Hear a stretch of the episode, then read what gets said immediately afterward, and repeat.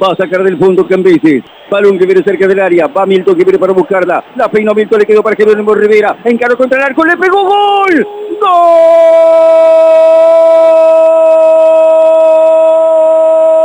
¡Gol! ¡Gol!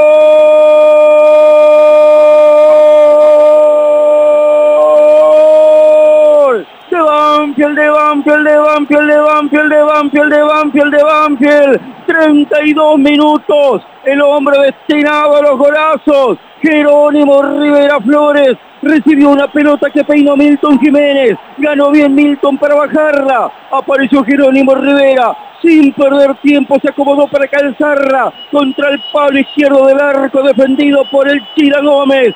Y a los 32 en un partido tan trabajado, tan disputado, con tanta tensión, con tantas cosas en juego. Vuelve a aparecer la magia de Jerónimo Rivera Flores para poner en ventaja a Banfield. Banfield quiere asegurarse la continuidad en primera en esta noche en Liniers después de 20 años. Banfield quiere volver al triunfo en esta cancha que le es tan esquiva. Golazo de Jerónimo Rivera para que sea Banfield 1, Vélez 0.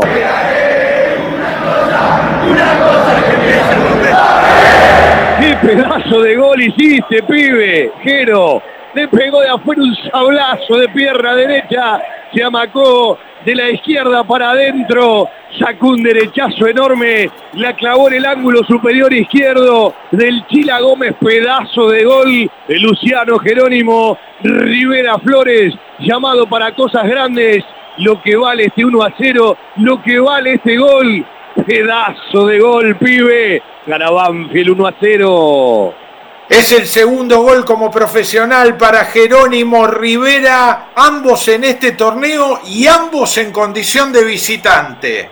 3 de septiembre de 2023, fecha 3 frente a Instituto, ¿te acordás, no? En Alta Córdoba. Sí, eh, no fue superior Vélez a Banfield como lo fue ese día Instituto contra Banfield, pero tiene el mismo significado. Dos tremendos goles con seis puntos y esto termina así, que son determinantes.